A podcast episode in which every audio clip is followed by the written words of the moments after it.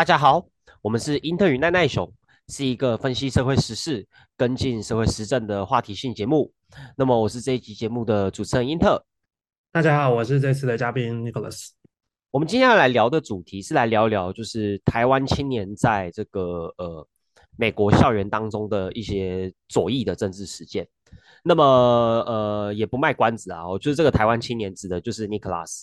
Nicholas 过去在美国读书的时候。其实是有参加在这个学校里面的左派组织，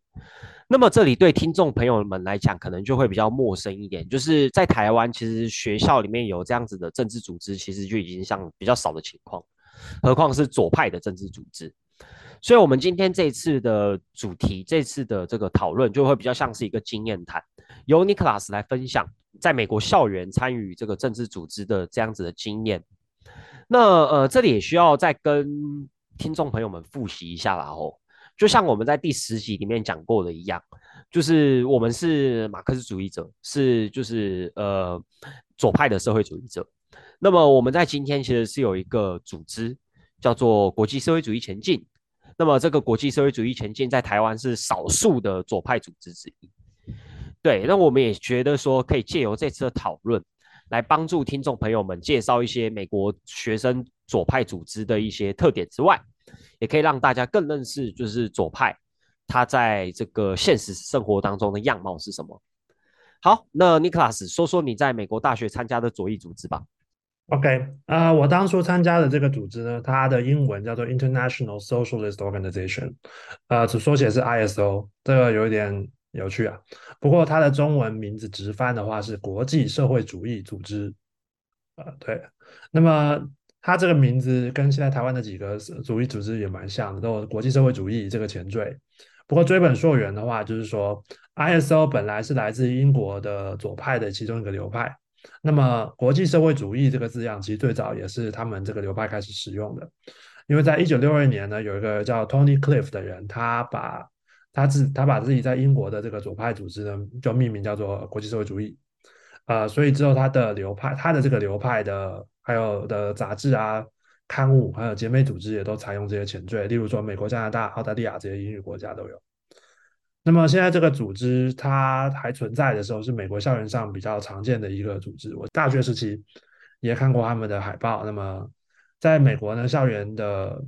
校园上有左派跟政治组织，其实是比较常见的一件事情，跟台湾比较不太一样。这样子不会有这样个呃政治干预教育、干预校园、介入校园生活的问题吗？因为嗯，这样子的话题，其实在过去一直以来是台湾，比如说呃学术圈或者是学生比较。反感的一点，我说政治激进化程度没有这么高的学生，他会比较反感的一点，他会觉得说，呃，政治介入校园基本上就是一件不太好的事情。那么，尼克拉斯，你当时在美国的经验会呈现出这样子的状态，或者是会有会有学生有这样子的反应吗？呃，首先基本上是没有啦，那么因为我觉得在台湾这种说法，就是说学生就要好好读书啊，然后政治要滚出校园啊这样的口号，那么。他如果在特定的历史时期，那么也许是有一定的意义，就是说，例如说，他可能当年是用来反对这个国民党在校园上推广的这种党国教育、那种政治教育的形形形式。不过，在以一个一般性的角度来讲，这句话其实就是也是有偏差的嘛。因为我们如果期待在一个民主社会里面，年轻人长大以后可以去参与政治，那么当然很显然，在学生时期他们就必须接受政治的教育，你们不可能。这个人毕业突然就懂政治，学生时期完全不懂政治，对不对？那么要做到政治的教育，那其实不是靠读什么书或者是写什么功课，而是一个最好的方法就是去他们直接去进行政治实践。那让年轻人在学生时期都对他们自己去关注的社会议题去做讨论，然后去做这组织，那么才能够让他们培养这种政治的能力，然后去成为一个长大以后成为一个真正的公民社会里面的好公民。所以呢。政治组织在校园上的意义，它的存在呢，其实并不是去干预这种教教育，反而它其实就是政治教育的一个重要的部分。嗯，我觉得这样子的解释也蛮合理的，因为嗯，我们在台湾的教育里面，其实基本上也都会看到说，像是学生对于民主权利啊，或者是自我权利的认识不足，就像是我们在好几期节目里面都有聊到的，就是嗯，其实，在今天很多的劳工，他们在过去校园生活的时期，对于劳权的教育跟对于劳权的认识也是不足够的，就是在一个健康的情况之下，然后政治在学校里面。其实不见得是一个坏事，就像尼克拉斯刚刚提到的，它反而是一种社会上面的实践。呃，那我们拉回来讲，然后就是说，那尼克拉斯当初你为什么会想要参加这样子的一个左派组织呢？就是说我当初为什么参加，是因为这样讲吧，就是说我在二零一四年的时候，我是大四，那个那一年就是太阳花运动还有乌克兰的广场运动发生的时候嘛。那么那个时候我在学校的实验室里就。边做毕业制作，那么边看现场的这个 live，还有刷 PPT。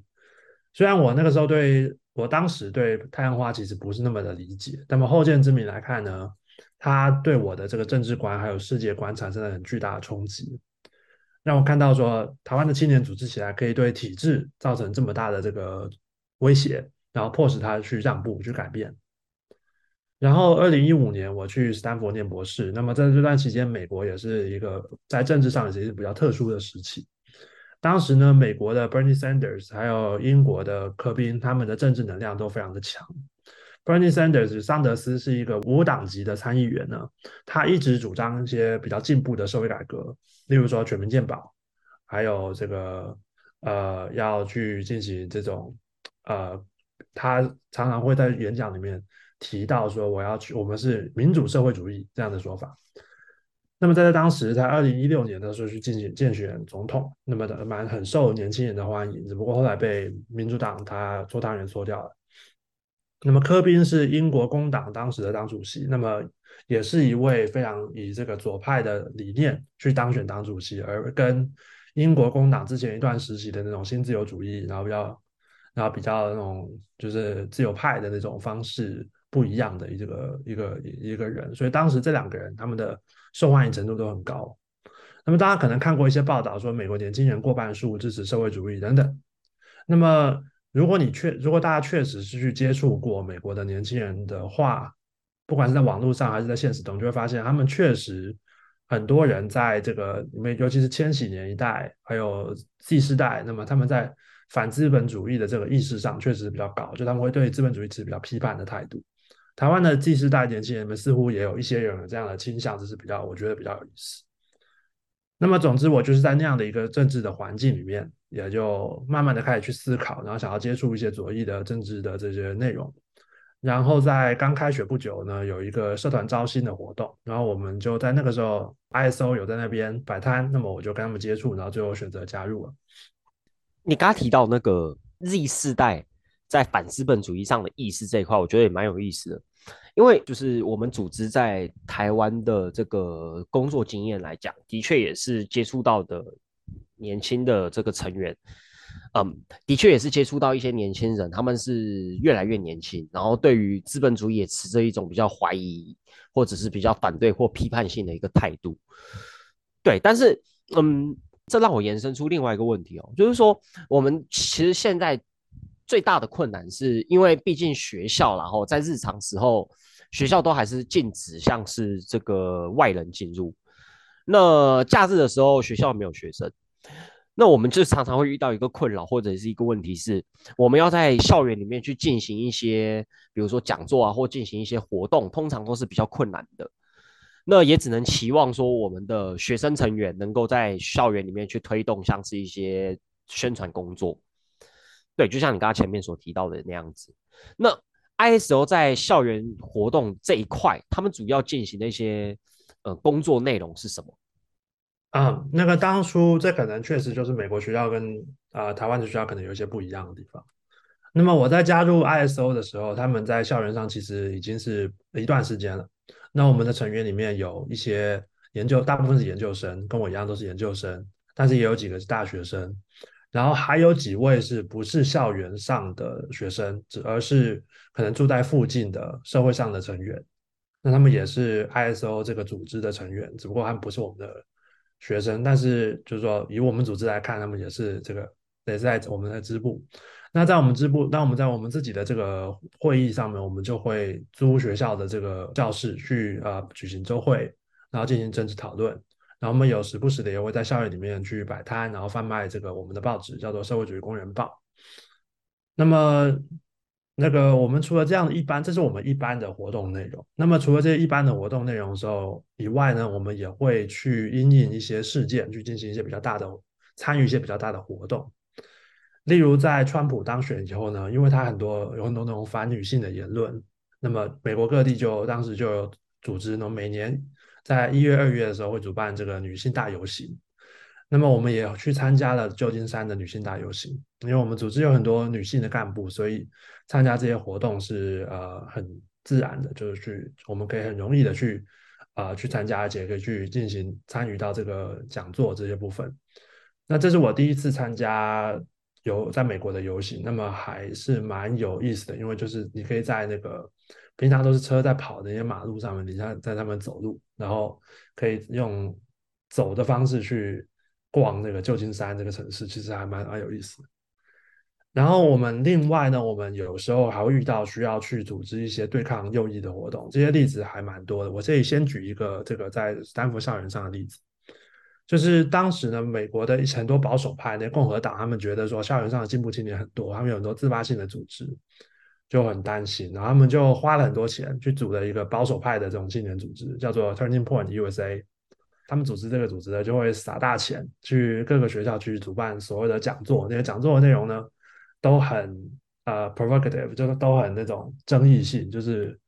呃，什么美国人不要不要有移民啊，什么之类之类的这种这种，你懂你懂的，就是对各种少数族裔的这种攻击。然后学校是不给他们办，他们就反手，就是他们的媒体那种保守媒体啊，就会反手去去这个报道学校说他们这个侵害言论自由，对吧？这就有点像最近台大的那种言论自由的这种这种说这种这种这种理解方式，跟我们理解言论自由方式不太一样。但是呢，他们的讲座当然都是毫无这种学术水学术水准。但是他们，他们如果学校真的让他们办了，他们有其实有另外一种策略。他们的另外一个策略就是说，他们会试图去用这些讲座去呃激怒学校上的这些进步的青年。因为年轻人也比较冲动嘛，很多时候会觉得我一定要去，我一定要去阻止这些人。那么有时候可能做的东西做的事情太冲了，就会。导致，呃，他们就可以那些媒体又可以反过来说，又可以反过来报道说什么学校园左派煽动暴力什么之类的。所以呢，这个当初这些这个组织他就要来斯坦福办这种讲座，那么我们就紧急的去跟很多其他的学生组织，例如说黑人学生组织，然后穆斯林学生组织等等，去跟他们合作，然后联合的这个去制定了一些。啊，比较和平的抗议方式，然后之后在他们当来学校的当天，我们就成功的举进行进行了这样的抗议，然后让他们的这个演讲没有什么人听，就是基本上没有人听，然后我们，然后我们的这边的抗议则是有很多很多学生参加，这样。呃，但是总体来说，虽然有这些比较激烈的这个比较刺激的这些部分啊，其实总体来说，我在斯坦福那几年，其实学呃学生活动的这个激烈程度还是蛮低的。那么斯坦福，我蛮我我觉得有一件蛮有趣，就是我在常吃饭的一个地方，还有也是那也是我们组织常常聚会的一个地方。他有挂了一个很长时间挂了一个一个照片，那个照片是六零年代那个斯坦福的抗议学生静坐，然后被警察或者说被校警给这个带走的这样的一个照片，那蛮有历史感的。然后可是我们在学校期间的这些抗议活动，当然也是没有达到这种激烈的程度。啊，我觉得说，嗯，前面提到那个反对右翼的那个组织行动哦，其实也是很像是我们在台湾去去反对一些呃打压少数，比如说移工权利啊，或者是打压性少数族群的一些民权利的一些做法，然后就是我们会采行一些比较和平的抗议方式去去针对他们的言论，或者是呃针对他们打压这样子的。呃少数族群民主权利去进行一个反击。那我觉得刚刚提到有一个很重要的特点是，有黑人学生跟穆斯林的学生组织都是被你们的这样子的一个左派所结合起来，然后去制定了一个呃反对右派攻击的一个抗议。那我觉得这是蛮重要的，这也体现出嗯左派在今天他一个很重要的角色啦。吼，呃，不过我们回到一些比较实务性的内容来讲话，其实。学生自治组织里面有办报纸，其实是蛮少见的。因为即使是现在，呃，一些学校里面，它虽然有一些报刊，但是那些报刊其实也都是属于像是学生会制作的一些周刊。它其实学生会跟学生自治组织严格意义上还是两个不同的机构了。学生自治组织相对的就是比较独立嘛，比较体制外的一些组织。那么这样子的一个学生自治组织也是，呃，如果他们可以有一些报刊的话，那或许也会激荡出一些不一样的火花。不过就是说，即使是在目前，现在的年轻人比起我们在过去呃念书的时候，其实都更关注学权，然后对于公共事务的参与程度也更高。但是他们也比较少会去制作报纸，可能一方面是因为学业压力，一方面是也比较少那也比较少有那个时间。所以想问一下尼克拉斯后，就是说你们那个时候在美国所举办的一些校园报刊，它都有一些什么样子的内容啊？学生会被这样子的报刊吸引吗？啊，对这个问题蛮好的。在我在美国校园的时候呢，学校里面通常都会有所谓的校刊，那这部校刊通常会是一个独立的组织去呃去做的，他跟这个学生会或者是说跟学校当局都。之间都会有比较呃不直接隶属的关系，所以他们可以有能力去发表一些批判学校的言论等等，可以以一个比较相对中立的角度去，以一个比较学生的角度去去做一些言论。除此之外呢，除了这种校刊以外呢，不同的一些组织也会去办，他们也会去办一些他们的这些刊物，有一些可能是文艺的，也有一些可能是说。他是对时事还有政治去发表一些看法的，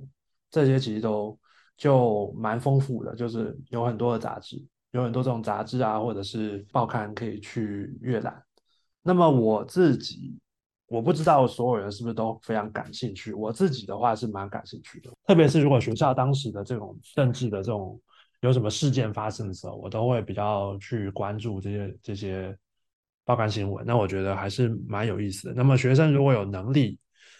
有这些能力去办这些东西啊，我觉得也是很好的锻炼，然后也是一个，也是对校园的一种民主的氛围的一种，呃，很重要的一种一个部分。你刚刚也提到说，你们以前在学校的时候，当校外发生那些重大的事件，你们有去参与吗？那其实我们在台湾也会做一样的事情，对，就是当今天外部有一些比较重要的一些政治活动，或者是就是游行啊、集会啊，啊，只要是跟我们的价值观相符的，我们也都会去参加。那么，如果是在你还在斯坦福念书的那个时候，学生左派或者是左派学生参与社会运动是很常见的事情吗？因为在台湾，其实呃，除了一些比较激进化的年轻学生然后会去参加一些嗯，就是我们说游行啊，或者是政治运动、社会运动以外，其实绝大多数的学生他是不会去参加那类的活动的。那呃，你们当时还参加过哪一些像是这样子的活动？嗯，我觉得其实还蛮长的，我们还蛮常参加的。当然，就是在我们如果课业是可以没有没有太忙的时候，我们有参加过的其中几个比较大的活动之一是，呃，例如说当时有一次我忘了是具体几年，但是就是那个时候，美国的加州的那个天主教会他们要反对美国女性的堕胎权，所以他们在旧金山举。他们用巴士运来好多好多的这个人，然后在很多教友，然后在那边举办了一个特别大的一个游行。那么当时呢，我们我们校园上的组织，还有其他的很多的一些左派还有进步的组织呢，就聚集起来，然后在他们游行的地方去进行反反抗议嘛，去抗议他们。那当然是被警察隔开，所以没有什么直接的冲突。不过还是就是蛮让人印象深刻的一段一件事情。那其他其实严格来说还有蛮多的例子，那么这笔时间也许不够不够一一去讲它，不过真的蛮蛮还蛮多的。说真的，我觉得说学生呃能够去参加这样子的政治运动，虽然可能会有一些听众朋友认为说这个是党工啊，就是职业学生，但我觉得他还是会有他一个很重要的意义在啦，尤其是前几年的这个全球青年反对气候变迁，那也是有很多的青年就是自发的组织起来上街头去反抗。跟抗议这个气候变迁在侵吞这些青年未来的生存的权利，所以我觉得它还是有它的重要性。那我们回到台湾来讲，就是说台湾其实现在呃在校园里面多多少少也都有一些各个政党的一些侧翼组织，但是左派的组织还是在校园里面算是很少的。那你觉得台湾的左派组织在这一块有没有什么可以去学习的地方？嗯，首先我觉得就像刚才说的一样，这其实是不能说这是一种不好的事情，它就是学生的政治教育的一部分嘛。那么台湾的校园上现在确实左派的组织很少，如果真的有的话，至少我是不知道。那么我觉得这部分有一部分是有一点时代断层的关系，因为台湾在六零年代的时候，虽然那个时候有比较强的那种白色恐怖嘛，但是就是其实当时搞不好觉。有左派思想的学生其实搞过不少，只不过后来台湾经历这种新自由主义时代，还有这种经济起飞嘛，那么这个那种环境也就很难去传承校园上的这种左派的这种思想。因为如果我们就是说把校园要想，我们想想看校园的话，就知道在校园上要维持一个组织，其实就像维持学生社团那样，会有一些困难。你首先必须每年不断的去招新，去保持有新血。来保证说不会大家都毕业，然后就没有了。然后还有就是一些校园虽然会允许你去自行成立社团，甚至也不一定会去审查你是不是政治组织，但是通常他会要求说你最低要多少多少人。那样的话，你就必须做到说你要从零开始创造一个组织的话，